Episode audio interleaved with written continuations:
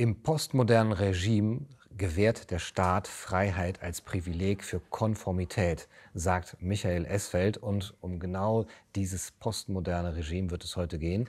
Ich spreche mit Michael Esfeld über die Postmoderne und den postmodernen Totalitarismus.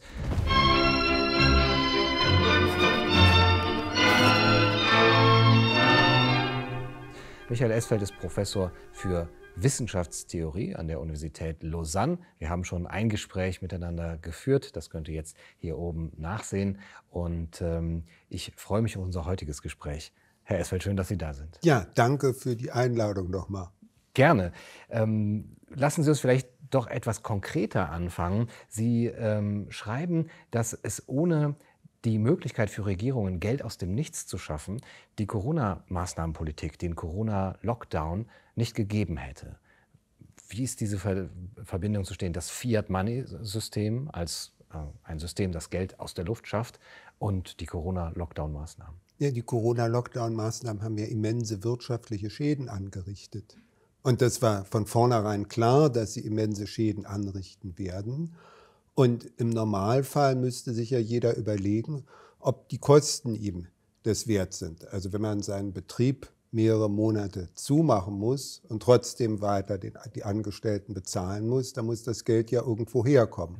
Und im Normalfall, also wenn wir ein System hätten, wo Geld an Sachwerte irgendeiner Art gebunden ist, müsste das ja erwirtschaftet worden sein, damit man es ausgeben kann und es sich leisten kann, drei Monate Urlaub zu machen. Nur ist das in dem Fall ja kein Urlaub, sondern sich mehrere Monate einzusperren oder sonst was. Und man hat ja dann auch noch zusätzlich die ganzen Kosten für die Schäden, wenn man mehrere Monate eingesperrt ist, etc.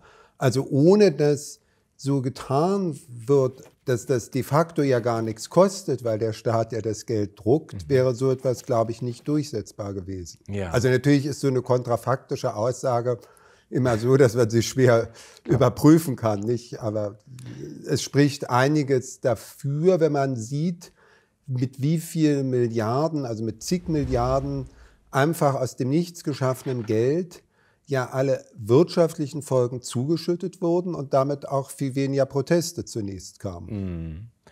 Mhm. Könnten das nicht sogar Corona-Lockdown-Befürworter ins Feld führen, positiv zu sagen, ja, da haben Sie recht, aber wie gut, dass uns das befreit hat, dass wir da eben äh, von dieser Bindung an reale Werte befreit worden sind. Sonst hätten wir eben uns gar nicht so gut um äh, Gesundheit kümmern können, denn da wurde einfach Geld aus dem Nichts geschafft und das kann ja hinterher durch reale Werte dann wieder erwirtschaftet werden.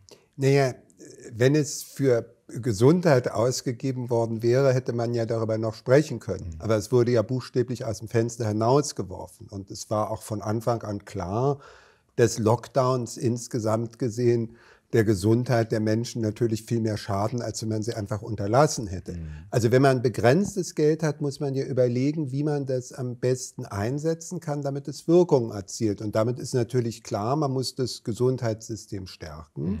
Also man hätte sich darauf konzentrieren können, eben Altenheime, Pflegeheime besser auszustatten, Intensivbetten aufzubauen statt abzubauen und sowas, was mit viel weniger Mitteln möglich wäre und was ja auch jedem vermittelbar wäre. Das heißt also, wenn man dann dafür temporär Steuern oder Abgaben einführen muss oder ich würde zunächst mal sagen, einfach gegebenenfalls auch Spendenaufrufe macht, hm. wäre das sicher verständlich gewesen. Ja. Aber in dem Moment, wo Geld unbegrenzt zur Verfügung steht, besteht natürlich die Versuchung, das für vollkommen absurde Dinge wie ein Lockdown auszugeben. Mhm.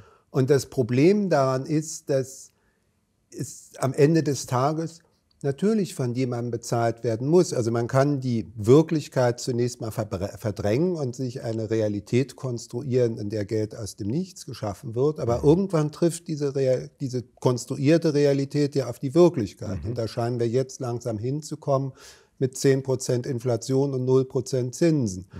Dann werden halt diese, dieses gedruckte Geld wird dann halt auf Kosten derjenigen gehen, die, die für ihre Rente gespart haben. Mhm. Dann werden die Ersparnisse halt bei 10% Inflation und 0% Zinsen um 10% pro Jahr abgewertet und dann kann man sich überlegen, wann dann davon noch was übrig ist. Ja, ja.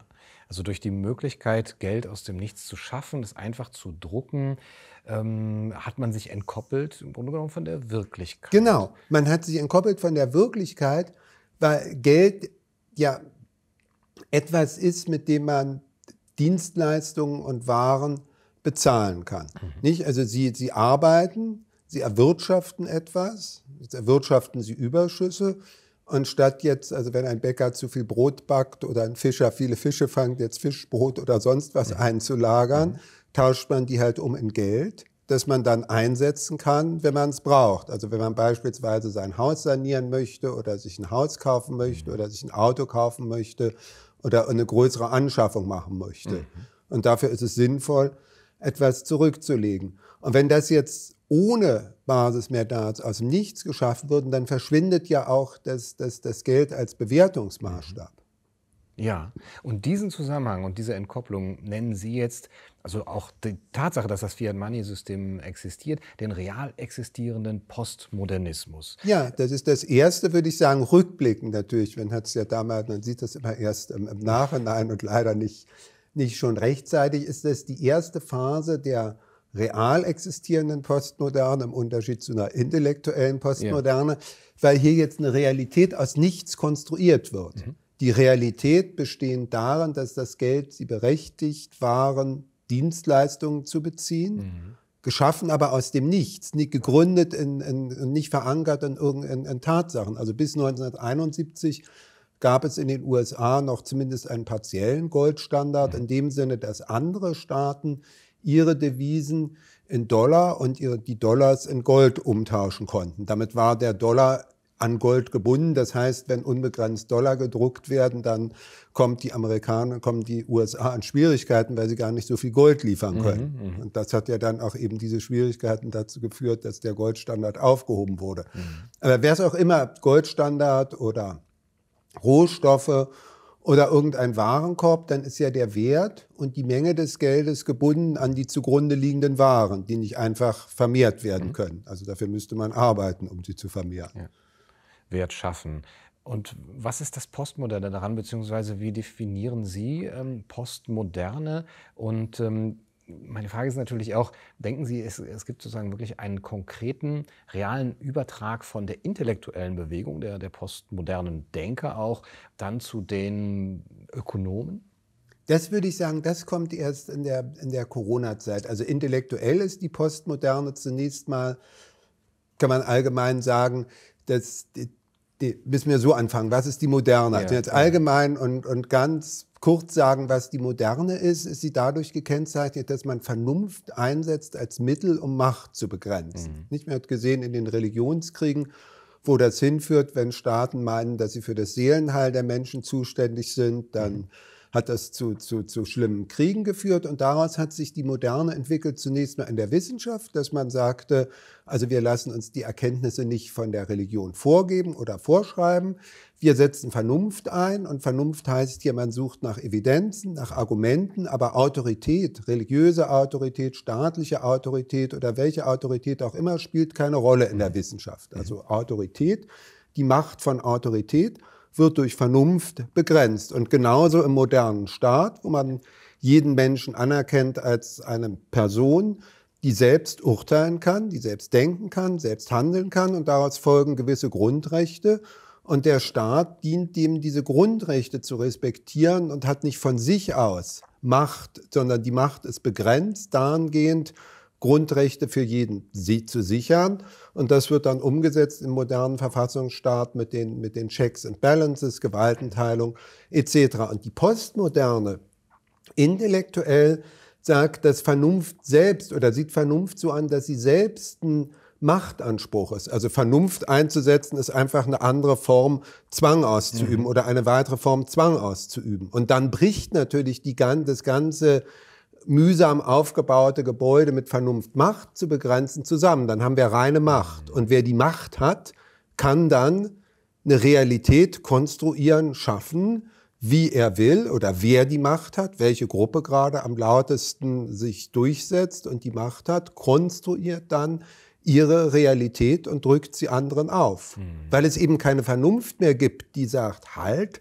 das stimmt doch gar nicht. Ja. Sondern Das heißt, die Vernunft ist in diesem Bild des Analogon zum Gold. Das, äh, die genau, auch, ja, das auch, Gold, das Gold oder was auch immer begrenzt. Ja, ja, das ist ja auch ein Versuch, staatliche Macht zu begrenzen. Mhm. Wenn Sie ein staatliches Geld haben, ist das ein Machtinstrument. Also der, der das Geld drucken kann oder früher die Münzen schaffen konnte und sie entsprechend verwässerte, den Metallgehalt immer weiter reduzierte. Mhm.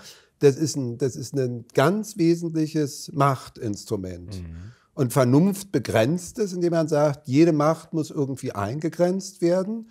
Und jetzt grenzt man die Macht, die mit dem Geldschaffen verbunden ist, dadurch ein, dass man sagt, dem müssen real erwirtschaftete Werte zugrunde mhm. liegen. Mhm. Eben, meinetwegen Warenkorb oder Gold oder was auch immer es sei. Ja. Eigentlich brauchte man das jetzt in Klammern gesagt, eigentlich gibt es überhaupt keinen Grund für ein staatliches Geldmonopol, weil sich Geld von selbst herausbilden mhm. wird. Also wenn wir jetzt, weiß ich was, äh, nehmen wir an, Sie sind Fischer und, und, und ich bin Bauer und jetzt, äh, oder, oder ich bin Schreiner. Nehmen wir, das, das, das, mhm. also das kann ich bestimmt nicht nach Hause. Nehmen wir das jetzt mal mhm. an. So. Also der Fischer fischt Fische und der Schreiner baut ihm sein Haus oder samt den Schuppen für die Geräte und so weiter. Nur hilft es ja nichts, dem Schreiner 100 Fische auf einmal zu geben. Die kann er ja gar nicht aufessen, sondern deshalb ist es besser, der Fischer gibt die Fische allen, denen die Fische haben wollen und die geben ihm dafür etwas, ein Gut, dass der Fischer dann beim Schreiner eintauschen kann gegen das Haus bauen. Mhm. Und was das Gut jeweils ist, wird sich einfach herausstellen in den Interaktionen, was die Leute, was die Menschen akzeptieren ja. als äh, Tauschmittel, als bestes Tauschmittel, das, das von allen eingetauscht, mhm. Anerkannt wird. Ja, das marktgängigste Gut. Das marktgängigste Gut, ja. Mhm. Gut, und auf der anderen das Seite. Das können Warengutscheine ja. sein, zunächst mal nicht, also Gutschein auf Lieferung von Fischen. Jetzt kann es sein, dass der einzelne Fischer pleite macht, nicht, und dann kommt man zu Gold oder irgendwas, mhm. das, das leicht handhabbar ist, leicht transferierbar ist mhm. und eingesetzt werden kann für den Gekauf beliebiger Güter und um beliebige Dienstleistungen zu bezahlen. Mhm. Teilbar. Aber es könnte auch was anderes sein, aber es hat sich einfach historisch so. Ja so raus. Also das würde sich frei entwickeln, dazu braucht man nie einen Staat. Und der Staat versucht das natürlich an sich zu reißen oder wie auch immer die Staatsgewalt hat und allerhand Täuschungsgeschichten zu erzählen, dass es irgendwie die Staatsgewalt brauchte, um das zu ordnen mhm. oder wie es meistens so heißt, um Geldwäscherei und kriminellen mhm. Aktivitäten vorzubeugen etc. Und das ist dann ein reines Instrument, um Macht auszuüben. Mhm. Aber solange es noch an etwas gebunden ist, ist die Staatsmacht begrenzt. Checks and Balances, nicht? Und in dem Moment, wo man, wo jetzt die Vernunft, das zu binden, wegfällt, ist es unbegrenzt und kann sich eine beliebige Realität konstruieren, solange der Schein, das heißt also solange die Leute dieses Geld akzeptieren, obwohl es durch nichts gedeckt ist. Mhm. Und diese Vernunft als Mittel zur Machtbegrenzung, die wird jetzt von der Postmoderne attackiert als etwas, was selber eigentlich nur ein Machtmittel genau, ist. Genau, aber dann, dann bleibt eben halt nur der reine Machtkampf. Dann sind wir ja. wieder bei der vormodernen Zeit. Mhm. Also dessen, wer halt, und jetzt ersetzen ja. wir halt Religion durch die jeweils Ideologie oder was die jeweilige Propaganda oder, oder, oder also Theorie wäre jetzt viel zu viel gesagt mhm, ist. Mhm. Und, und dann ist es eine reine Machtfrage, welche Gruppe sich durchsetzt mhm. und welche Gruppe eben den vorhandenen Staatsapparat zu ihren Interessen ausnutzen und bedienen kann. Ja. Und das ist das, was wir jetzt, was wir jetzt sehen. Das will ich sagen. Und dann geht es halt, also seit der Corona-Zeit ist es offensichtlich geworden, dass es nicht nur das, das, das Geldwesen betrifft und, und Eingriffe in die Wirtschaft, sondern unbegrenzt ist. Deshalb sage ich, das ist jetzt ein postmoderner Totalitarismus, ja.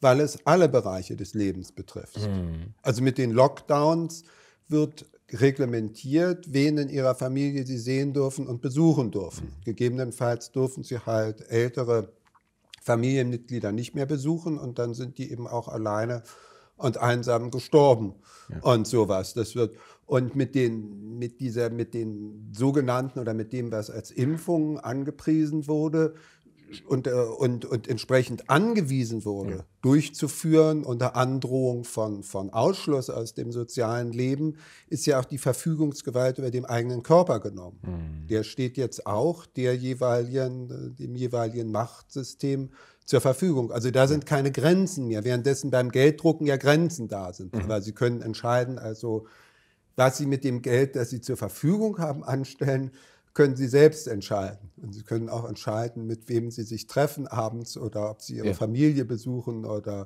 oder sonst was und, und welchen medizinischen Behandlungen sie sich unterziehen und welchen nicht etc. Mhm. Das heißt, dieser real existierende Postmodernismus ist in seine zweite, jetzt totalitäre Phase ja. übergegangen. Ja. Inwiefern unterscheidet sich dieser Totalitarismus von den Totalitarismen, die wir kennen aus der Geschichte mit ihren Großideologien, Sozialismus, Kommunismus, äh, Nationalsozialismus? Das haben wir ja heute nicht.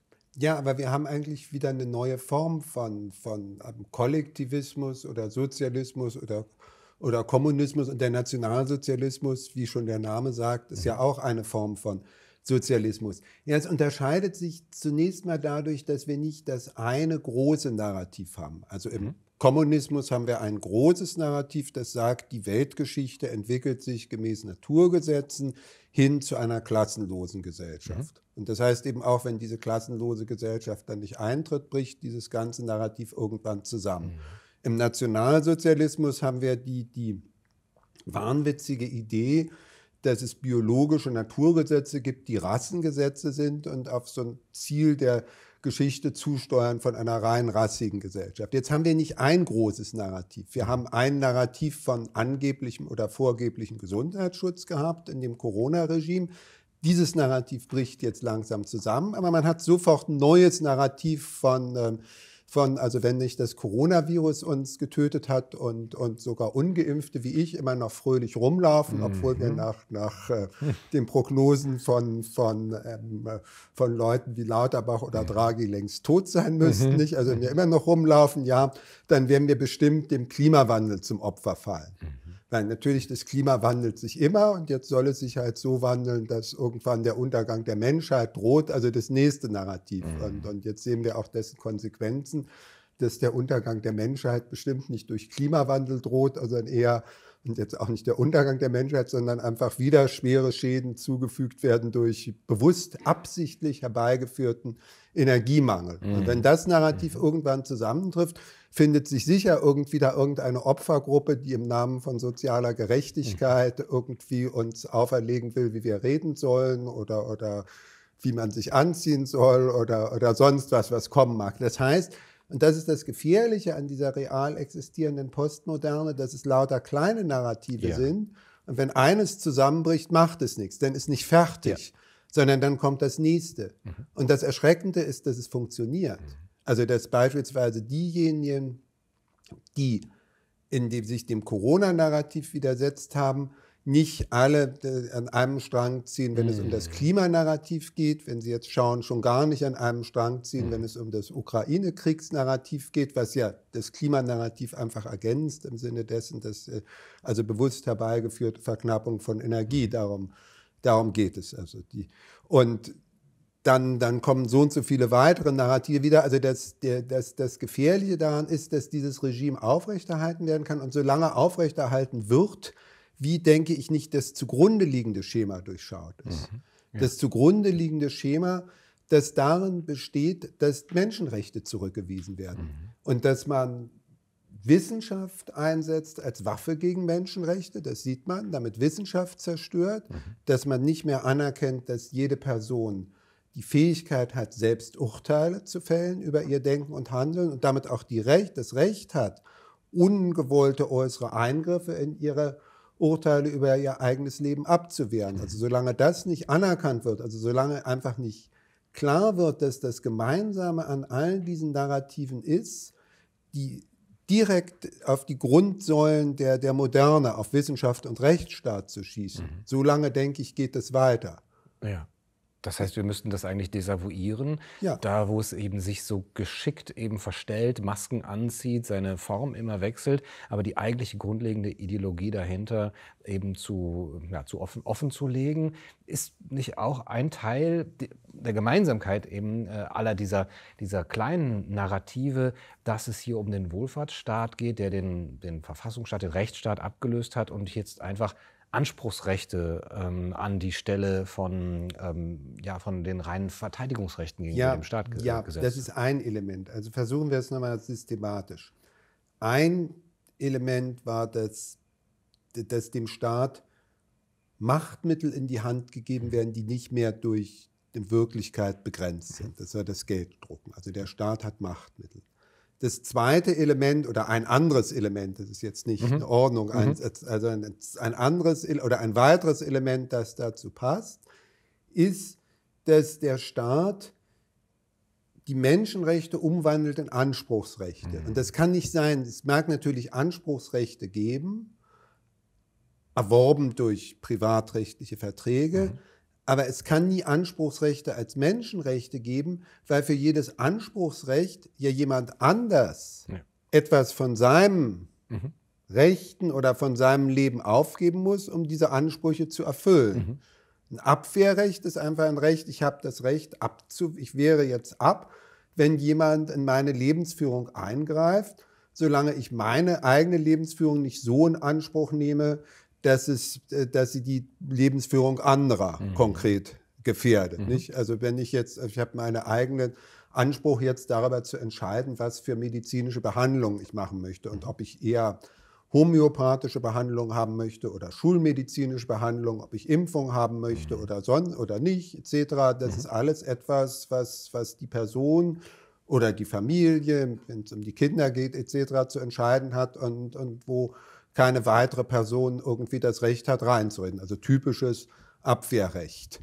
Anspruchsrecht setzt voraus, dass jemand auch allein nur, wenn, wenn Steuern in Form von Zwangsabgaben erhoben werden, heißt das ja, dass ich gewisse meiner Lebenszeit dafür aufbringe, zu arbeiten, um das, um das Produkt oder den, den Gewinn meiner Arbeit abzuführen an jemand anders, mhm. nämlich den Staat, damit der dann Ansprüche befriedigt. Also jeder, der Anspruchsrecht erhebt, muss sich ja darüber im Klaren sein, dass jemand anders dafür mhm. auf etwas in seinem Leben verzichten muss, weil der kann dann seine Lebenszeit nicht mehr freigestalten, wenn er erstmal arbeiten muss, sei es für den Staat, der das dann in irgendeiner Weise umverteilt. Mhm. Und diese Anspruchsrechte haben ja Formen angenommen, die vollkommen absurd sind, also bis hin zu dem Anspruch, dass der Staat jetzt vor Viren schützen soll. Mhm der Staat soll vor schlechtem Wetter schützen, nicht, also Klimawandel. Und der Staat soll auch davor schützen, dass man Meinungen irgendwie hört oder liest, die, bei denen man sich vielleicht nicht wohlfühlt. Mhm. Und vielleicht ist es auch so, dass wenn jemand einfach nur eine wahre Aussage macht, da Wahrheit eben nicht, nicht anerkannt wird, mhm. ist es so, dass der die Aussage dann nicht machen darf, weil irgendjemand schreit und sagt, dass das passt ihm nicht ja. oder er fühlt sich dann nicht, nicht wohl. Und damit ist auch die Wissenschaft zu Ende. Weil die Wissenschaft in der Moderne hat ja gerade die Aufgabe, mit, zusammen mit Common Sense zu entscheiden, wo liegt jetzt eine Grenze vor, wo jemand seine Freiheitsrechte so in Anspruch nimmt, dass andere belastet werden. Mhm. Also typisches Beispiel, wenn ich jetzt, ich rauche nicht, aber sagen wir jetzt an, einer von uns fängt jetzt einfach so an zu rauchen, mhm. wie in alten Filmen, nicht? Dann könnte ich sagen, also jetzt, also halt mal, mhm es ist eine objektive, also einmal der Rauch gefällt mir subjektiv nicht, mhm. aber subjektiv gefällt mir auch die Haartracht mancher Menschen nicht oder die Kleidung oder sonst was und subjektiv gefallen mir auch manche Meinungen nicht die Leute aus. Mhm. Sagen, aber damit kommen wir nicht weiter, mhm. weil subjektiv gefällt immer jemandem was nicht.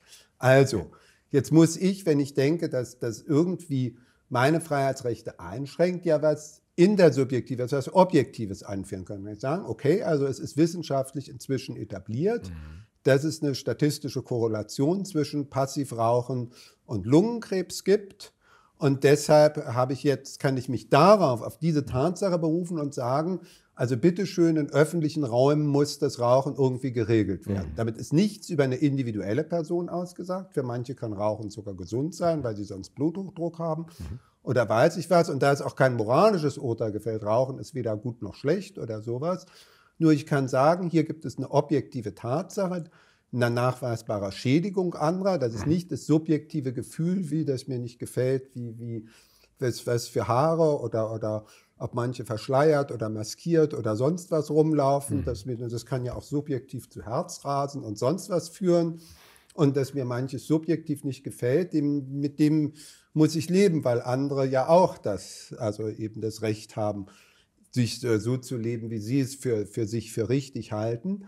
Also wenn ich einschreiten möchte, muss ich eine objektive Tatsache anführen. Mhm. Und deshalb ist die Objektivität der Wissenschaft so wichtig, Weil auch jedem Raucher, der soweit ein bisschen Verstand hat, der kann ja nach, der kann ja diese wissenschaftliche Tatsache nachvollziehen und sagen, okay, in diesem Fall muss ich mich im öffentlichen Raum einschränken, weil es eine Tatsache ist, dass ich andere einer Gefährdung aussetze, mhm. Wenn ich einfach so rauche. Aber wenn Wissenschaft jetzt diesen Objektivitätsanspruch aufgibt, wenn wie in der Postmoderne mhm. jeder Wahrheitsanspruch einfach ein Machtanspruch ist, mhm. dann zerfällt das. Dann bleibt nur derjenige, der subjektiv am lautesten schreit oder die besten, also die Medien die, oder was auch immer mobilisieren kann, am besten noch den Staat mobilisieren kann, der setzt sich dann durch.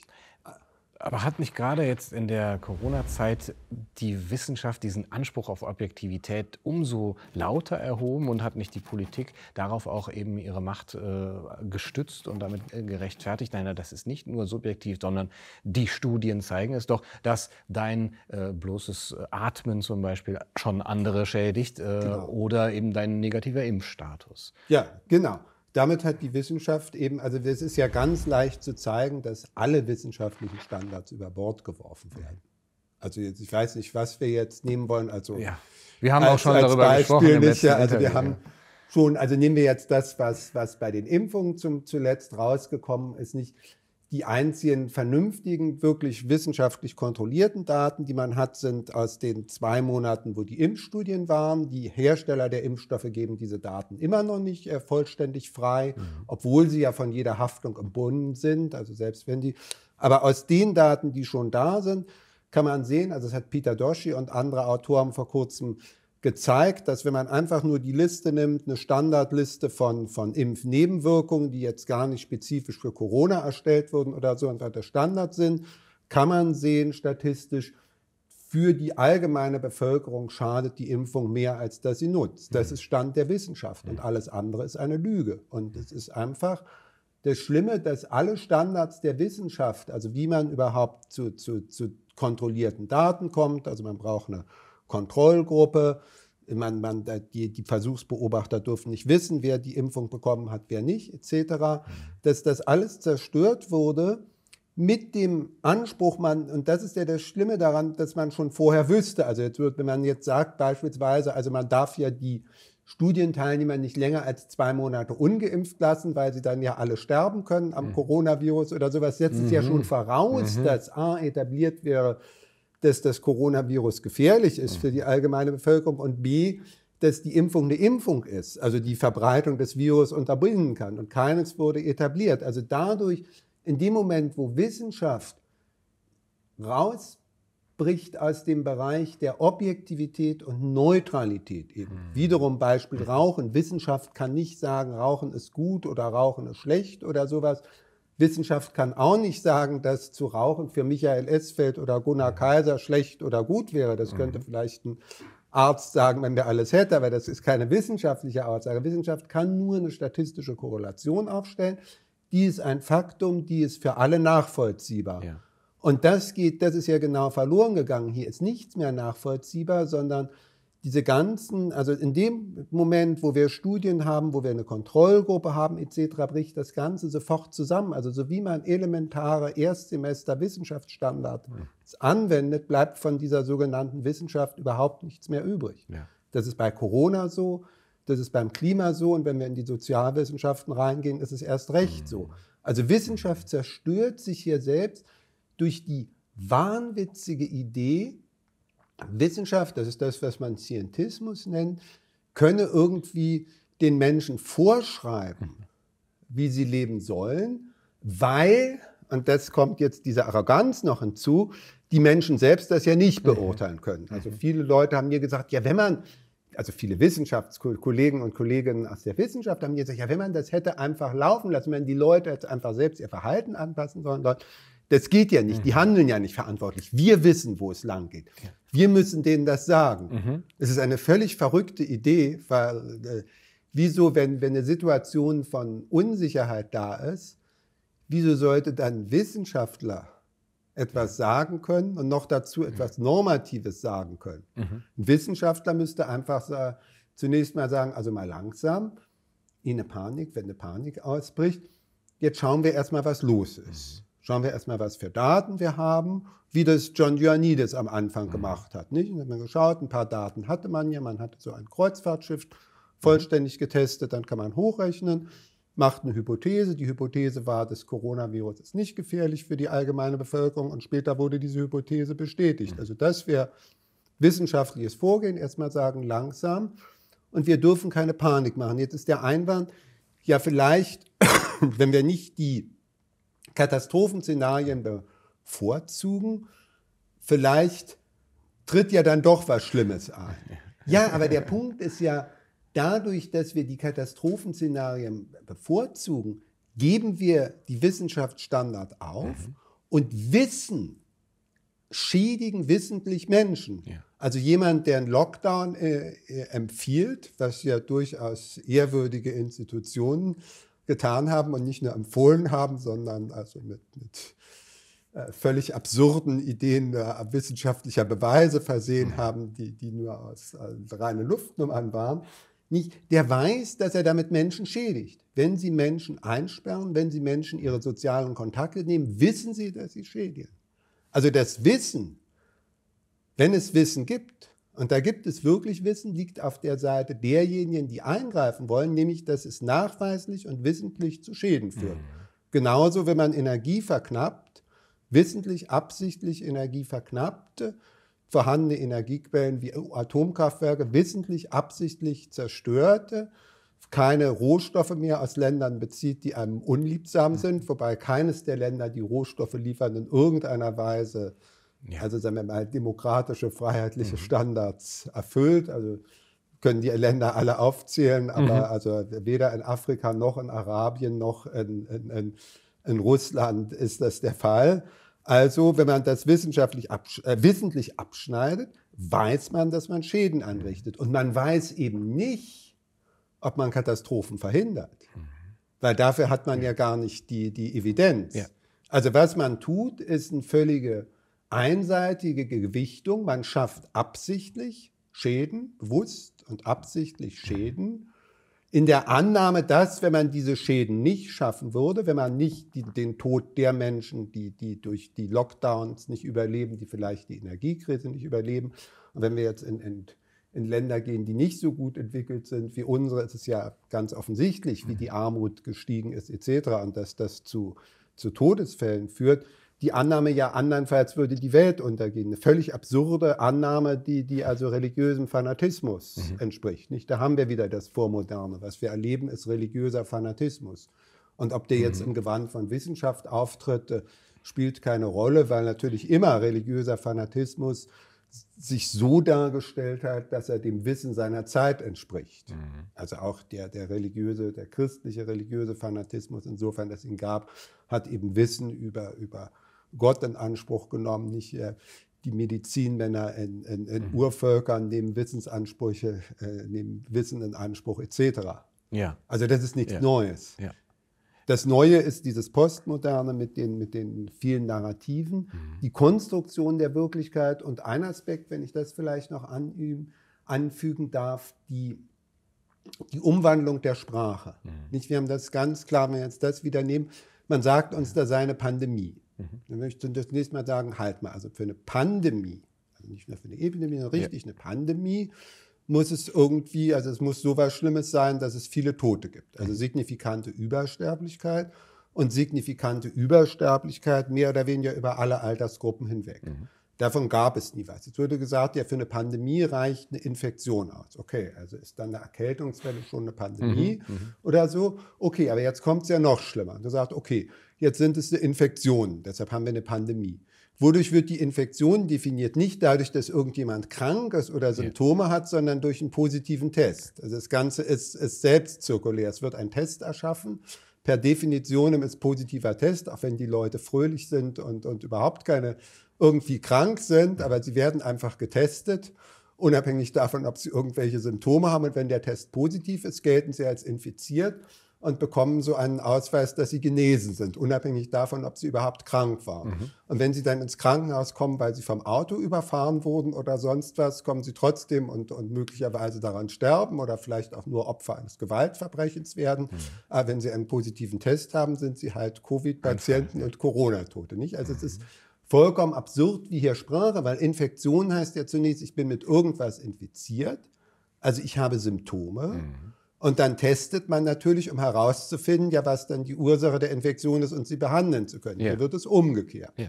Und dann zum Schluss und am allerschlimmsten ist noch die Umkehrung der moralischen Werte. Jetzt soll Solidarität sollte dann mhm. heißen, dass man sich impfen lässt.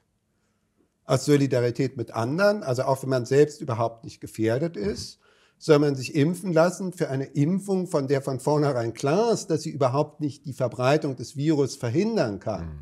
Also dass sie überhaupt nichts dafür und dann sollten es sogar noch die Kinder machen. Und das sollte dann Solidarität heißen. Also Solidarität heißt für mich, dass ich versuche, für, die, für Menschen, die in irgendeiner Weise nicht gleich so gut ausgestattet sind, sei es, weil sie körperlich gebrechlich sind, weil sie nicht, nicht auf der Höhe ihrer Fähigkeiten sind, Bedingungen schaffe, dass die auch so weit wie möglich ein erfülltes und selbstbestimmtes Leben führen mhm. können. Genau hier ist ja genau das, das, das Gegenteil ja. wieder geschehen. Also man dreht die Worte um und, und man, man findet dann auch noch Ethiker, die entsprechend sind, die, die bereit sind, die Werte umzudrehen und, und dafür ins Fernsehen zu rennen mhm. und, und das der Bevölkerung zu verkünden. Mhm. Und es kommt offenbar an. Und was die Grundlage davon ist, wie Sie es auch genannt haben, die, die Prämisse dieses ganzen postmodernen Menschenbildes und, und Weltbildes ist eben dieses Menschenbild des unmündigen äh, Menschen, der dort eben mit Angst auch äh, und, und Katastrophenszenarien schon zu einem bestimmten Verhalten gedrängt werden muss. Und da ist vielleicht ja auch, also sicherlich die Gefahr, dass sich das zu einer self-fulfilling prophecy ergibt, dass die Menschen dann auch sagen, gut, ich, ich lerne das jetzt, äh, mich wohlfeil zu verhalten, mich konform zu verhalten, diese ähm, Tools dann auch anzunehmen, beziehungsweise ja, mich lizenzieren zu lassen, mich äh, dann eben durch, durch Impfstatus und so weiter in diese Maschinerie einzu, einzuhegen und einfach darauf zu warten, was mir ähm, dann dieser, äh, ja, dieser Biokratiestaat vorschreibt. Ähm, ist, ist dieses dieses Menschenbild des, des nicht autonomen Menschen ein, ist das eigentlich eher ein, eine vormoderne äh, Sichtweise auf den Menschen oder eine postmoderne? Ja, hier würde ich sagen, es ist eine postmoderne und ich würde es zunächst mal ganz einfach runterkochen. Hier geht es zunächst mal nur um Machtausübung. Mhm. Also jetzt äh, ein Philosoph muss eigentlich nie Macht ausüben oder ein Wissenschaftler, mhm. weil wenn, wenn es Tatsachen sind, kann er die Tatsachen belegen und aufzeigen. Mhm. Also Sie müssen, also 2 plus 2 ist 4. Und wenn Sie jetzt nicht glauben, dass es 2 plus 2 4 ist, ja, sorry, aber ich muss ja. jetzt Ihnen, es wäre jetzt absurd, Ihnen aufzuzwingen, dass wenn Sie zwei Äpfel haben und nochmal zwei Äpfel haben, Sie vier Äpfel haben. Also mhm. wenn Sie es mhm. nicht sehen, dann werden Sie es irgendwie schon merken. Also mhm. dafür muss ich, Macht muss man eigentlich nur ausüben für Dinge, die niemand von sich aus tun würde. Mhm. Nicht? Also mhm. niemand würde von sich aus doch maskiert rumlaufen und, und seine Mitmenschen nicht mehr ansehen, sondern nur noch, sondern sich einbilden, dass die gefährliche Virenschleuder wären oder niemand würde von sich aus sich, sich einsperren, ohne dass er selbst Evidenz sieht, dass es gefährlich ist, auf die. Straße zu gehen oder sich impfen zu lassen, ohne dass überhaupt irgendein Risiko besteht, etc. etc. Also das sind völlig absurde Dinge und daran sieht man, es ist eine reine Machtausübung. Also es ist zunächst mal ein Test, ob eben postmoderne reine Macht, wer Macht hat, setzt sich durch. Ob das funktioniert, es funktioniert, wenn man ein entsprechendes Narrativ aufbaut, wenn man Wissenschaftlern Köder hinwirft, dass sie den Leuten sagen können, wo es lang mhm. geht mhm. und sie die auserwählte Elite sind, nicht Platon, mhm. die Philosophenkönige mhm. und sowas. Und viele springen halt auf den Köder an und merken nicht, dass sie ihre Standards aufgeben. Und dann schließlich würde ich sagen, geht es darum, nachdem diese durch diese Machtausübung, und das ist ja eine reine Machtausübung, die Absurdes anordnet mhm. und damit einfach nur zerstört. Lockdowns sind nur destruktiv. Was bisher an sogenannter Energiewende geschehen ist, ist Energieende. Also es ist rein destruktiv, es zerstört nur was. Mhm. Und dann ist genau wie bei den früheren Totalitarismen dahinter die wahnwitzige Idee, wenn das alles mal zerstört ist, dann werden die Menschen, die übrig bleiben, irgendwie ein neuer Mensch sein. Ja. Also ein Mensch, ja. der keine Viren mehr verbreitet. Also irgendwie atmen werden wir wahrscheinlich schon noch müssen oder ich weiß nicht, vielleicht kann man das auch noch ersetzen, mhm. nicht mehr Viren. Verdauen werden wir auch noch irgendwie müssen, aber mhm. nicht mehr, dass wir CO2 ausstoßen. Ja. Aber irgendwie werden wir im Einklang, also es lässt sich auch nicht konkretisieren, genauso wenig wie sich das Ideal einer klassenlosen Gesellschaft im Sinne einer Gesellschaft, in der jeder sich nach seinen Fähigkeiten einbringt und seine und alles bekommt, was seine Bedürfnisse befriedigt haben, äh, ausführen lässt, weil natürlich die, Bedürf die Fähigkeiten begrenzt sind und die Bedürfnisse unendlich mhm. sind. Also ich, wenn ich alle meine Bedürfnisse aufzählen würde, würden wir hier lange sitzen, die ich erfüllt haben möchte und ja. meine Fähigkeiten sind relativ schnell zu Ende. Und man sieht, dass das nicht gehen kann. Aber hier ist auch wieder diese wahnwitzige Idee eines neuen Menschen, der ohne Viren lebt, seine Umwelt nicht mehr belastet und nur noch, nur noch Meinungen äußert, beziehungsweise auch nur noch Gedanken hat, die keinem anderen mehr wehtun. Und das wird mhm. dann entsprechend gesteuert. Aber das Ergebnis ist, ist ein, rein, ein rein destruktives. Ja. Aber die Absicht ist ganz klar. Die Absicht ist die, würde ich sagen, böse Absicht, reine Machtausübung, weil sie es mit Vernunftgründen nicht vermitteln können dafür entsprechend Ideologie einspannen, entsprechenden Kult aufbauen, wie wir es haben mit den Masken und, und äh, Impfpässen und so weiter. Und demnächst wird, wird man halt also irgendwie sich, ich weiß nicht, wie man das macht, sich jetzt als kaltduschend erkennen zu geben oder als, als ähm, frierend, also irgendwie wahrscheinlich mhm. elend aussehend, abgemagert herumlaufen müssen oder irgendwie sowas. Mhm. Ich, also dieser, was, was dann so ein, so ein Kultstatus ja. Bekommt. Also damit versucht man, das, das aufzubauen und die Menschen runterzubringen. Und es funktioniert partiell. Es funktioniert genau in dem Maße, wie es gelingt, den Menschen ihre Urteilskraft zu nehmen. Mhm. Also hier geht es jetzt zunächst mal um, um Urteilskraft in dem Sinne, ich kann selbst beurteilen, ob ich mich hier jetzt hinsetze mit, mit wie viel Abstand haben wir vielleicht? Ja. 80 Zentimeter. Ja, ja und kann beurteilen, dass mir das Gespräch das jetzt wert ist, dass ich hier ohne eine Maske sitze und, und wenn es mir das halt nicht wert ist, dann mache ich es nicht, aber ich lasse es andere machen. Also hier ist ein völliges Versagen erstmal festzustellen von Urteilskraft. Und das, was mich doch erschrocken hat als, als Geisteswissenschaftler und als jemand, der irgendwie an Bildung glaubt, ist, dass wir durch die Bildung oder jedenfalls durch das Bildungssystem, das wir haben, nicht die Urteilskraft schulen. Also wenn man jetzt an Immanuel Kant denkt, die, die, wie wichtig Urteilskraft bei Kant ist, das, das ist richtig. Und man muss leider sagen, dass das also so, wenn man also so, so im sozialen Umfeld feststellt, je höher der Bildungsgrad, desto weniger Urteilskraft mhm. und desto mehr Neigung, sich, sich durch dieses Narrativ, also wir wissen es besser und wir können den anderen, die sind dumm oder so, oder die, die also jetzt keine akademische Bildung haben und nur Handwerker sind, die wissen nicht, was sie, was sie tun mhm. sollen, denen müssen wir sagen, was sie tun sollen. Aber natürlich die sollen doch, ja, also jetzt wenn wir doch ehrlich sind, sollen die doch lieber nicht in Lockdown gehen. Also wir sollen uns in unsere Wohnung zurückziehen, aber das Essen muss natürlich ja. geliefert werden. Aha. Und bitte auch der Müll abgeführt mhm. werden mhm. und, und etc. Nicht? Mhm. Also die, die, die sollen dann doch, also wenn wirklich was gefährdet ist, sollen die sich dem dann doch aussetzen. Mhm. Nicht? Also es ist eine unheimlich, also es ist eine, eine einfach unfassbare Arroganz, die da am Werke ist und eine wirklich eine bodenlose Frechheit, so etwas auch noch als solidarisch oder irgendwas zu verkaufen. Also mhm. bestimmte Leute ziehen sich zurück und können sich ein bequemes Leben einrichten auf Kosten anderer Leute. Das ja. ist auch das. Und auch bei der Finanzpolitik ist ganz klar, dass Arbeit ent, äh, entwertet wurde in Relation zu zu Finanzwerten. Mhm. Also du kannst so gucken, es gibt so Grafiken, wie viele Stunden muss man arbeiten, um sich einmal den, den S&P 500, also den, den, den, den Aktienindex der 500 mhm. amerikanischen Aktien zu kaufen, der irgendwie mit Punkten bewertet ist. Also sagen wir, es sind 4000 Punkte jetzt, ich weiß es nicht, mhm. aber und dafür muss halt ein Arbeiter Endstunden arbeiten. Mhm. Und das sind heute viel mehr Stunden, die man arbeiten muss, um sich den einmal zu kaufen, als sagen wir in den 70er, 80er ja. Jahren. Und jetzt kann man halt schauen, wo, da müsste man schauen, wo ist genau, also manchmal gibt es Unterbewertung, Überbewertung etc., aber wir sind ganz deutlich über jedem Mittel- mhm. oder Medianwert hinausgeschossen, weil es einfach kommt durch das Geld, das in die Welt gesetzt wird, durch, durch Gelddrucken und natürlich dem, bei dem es zuerst ankommt, das meiste nützt. Also das zunächst im Finanzsystem bleibt. Die, also was ich sagen mhm. möchte, ist, dass das Ganze auch zutiefst unsozial ist und daran sieht man auch wieder die Umkehrung der Werte, dass es dann zum Schluss noch als solidarisch verkauft ja. wird. Also es ist eine, geradezu eine Verhöhnung der, der Bevölkerung. Mhm.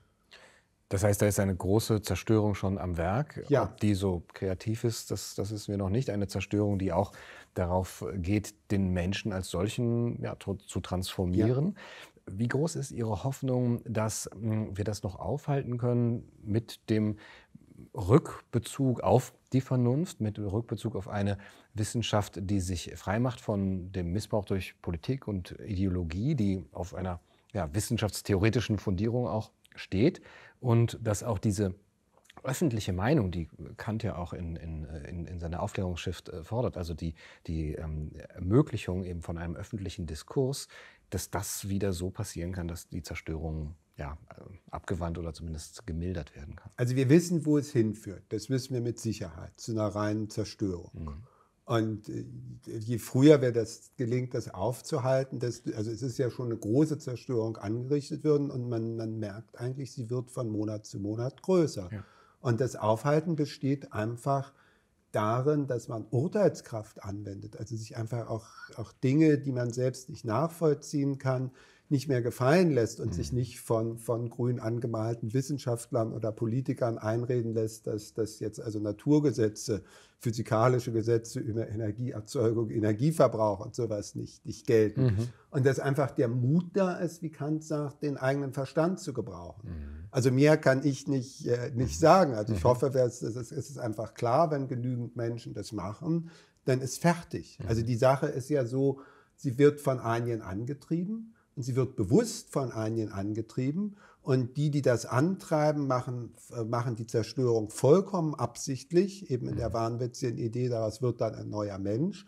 Aber sie brauchen ja Mitläufer. Mhm. Also schauen Sie sich die Cancel Culture an. Mhm. Jetzt ein Beispiel zu nehmen, nicht Ulrike Gero wurde mhm. vor kurzem aus der NDR Sachbuchjury ja. ausgeschlossen. Ja. So, wenn jetzt andere Mitglieder dieser Jury vielleicht würde einer reichen, zwei von den ja. zehn, wie es sind, ja. sagen würde, also mit den Ansichten von Frau Gouraud stimme ich nicht überein, mhm. aber Cancel Culture mache ich prinzipiell nicht mit, ja. wäre das System zu Ende. Mhm. Es wäre morgen zu Ende. Wenn Leute sagen würden, also ich selbst halte es für mich für sinnvoll, mich impfen zu lassen oder sowas, oder ich halte es für mich für sinnvoll, eine Maske zu tragen, oder ich richte mich so ein, dass ich nur noch kalt dusche und so weiter. Mhm aber ich zwinge das doch nicht meinem Nachbarn auf. Ich erinnere mich bei uns an einen älteren Nachbarn, der brauchte einfach eine warme Wohnung, sonst geht der, sonst geht der drauf ja. oder so. Ich zwinge das doch niemand anders auf. Mhm. Das ist doch nicht in Ordnung. Ich laufe da nicht mit, mhm. auch wenn es in gewissen Bereichen meiner Meinung entsprechen mhm. würde. Also mir macht jetzt Lockdown was aus, aber kalt duschen macht mir nichts aus und ich kann ja. mich auch warm anziehen. Aber das mhm. können eben nicht, mhm. nicht alle. Also wenn einfach, einfach klar machen würde, indem man mitläuft, stützt man das System, mhm. dann bricht das System auch sofort zusammen. Ja. Es hält sich ja nur dadurch, dass genügend Leute mitlaufen und wenn jetzt, um jetzt nochmal dieses Beispiel von der NDR-Jury zu nehmen oder dem Ethikrat, aus dem Herr Lüttke ausgeschlossen ja. wurde und so weiter, wenn ja. da ein, zwei Leute sagen, also die Äußerungen von Herrn Lüttke teile ich nicht, das ist ja klar, jeder hat Meinungsfreiheit, es gibt verschiedene Meinungen und ich teile auch viele Meinungen, die andere mhm. äußern nicht, aber natürlich respektiere ich, dass sie die äußern dürfen. Ich mhm. beteilige mich nicht an Cancel Culture. Ich beteilige mich nicht an... Ähm, an Menschenrechtsverletzungen. Ich mhm. beteilige mich als Wissenschaftler nicht daran, Wissenschaft als Waffe gegen die Menschenrechte einzusetzen. Das mache ich einfach nicht mit. Mhm. Wenn genügend Leute das sagen, also wenn die Mitläufer merken, wo sie mit hinlaufen, ja. bevor es zu spät ist, ja. ist von einem Tag zum nächsten dieses System zu Ende. Mhm. Und das heißt vor allen Dingen auch, dass man, äh, dass man sehen muss, dass das, dass das Problem die Machtkonzentration beim Staat ist. Es gibt immer mhm. verschiedene Meinungen. Es gibt auch immer Pharmaindustrie, die ihre Produkte verkaufen will und natürlich wollen die was verkaufen. Ob das den Menschen nutzt oder nicht, spielt da, spielt da keine Rolle. Aber wenn nicht das Instrument da ist, dass man das über eine staatliche Zwangsgewalt einsetzen kann, mhm. Dann, dann geht das nicht. Dann geht es nur insofern, die Leute das freiwillig machen. Genauso Ansprüche. Ich kann natürlich Ansprüche haben und möchten, dass, dass andere auf meine Bedürfnisse Rücksicht nehmen, meine Ansprüche erfüllen etc. Aber wenn ich jetzt nicht die staatliche Zwangsgewalt habe, die ich einsetzen kann, dass andere dafür da, da, darunter leiden und, und die Staatsgewalt andere zwingt, meine Ansprüche zu erfüllen, dann ist das System auch zu Ende. Mhm. Also wir können nicht die Menschen ändern und die Menschen sind, wie sie sind und ich finde, die allermeisten Menschen haben durchaus Urteilskraft. Die allermeisten Menschen sind nicht böswillig etc., aber natürlich, da war es wie, wie auch immer, das sei, dass man muss ansetzen, dabei die Staatsmacht zurückzufahren. Mhm. Den Einfluss der Staatsmacht auf die Medien, auf die Wissenschaft, das unbegrenzte Gelddrucken muss gestoppt werden und, das, das, und auch das unbegrenzte Erheben von Zwangsabgaben. Mhm. Gut, das ist dann eine systemische Frage tatsächlich. Ja. Gleichzeitig aber betonen Sie auch die ganz individuelle Entscheidung, sich seines eigenen Verstandes zu bedienen und auch mutig zu sein nicht mitzumachen, wie Sie auch selber mutig waren, auch durch Ihren offenen Brief, immer noch mutig sind. Und ähm, ja, ich glaube, auch so ein Gespräch kann äh, vielleicht anderen eben Mut machen und sie inspirieren dazu. Herr Esfeld, vielen Dank für das schöne Gespräch. Danke. Das war's für heute bei Kaiser TV. Ich hoffe, es hat euch gefallen. Bis zum nächsten Mal. Macht's gut. Du, du, du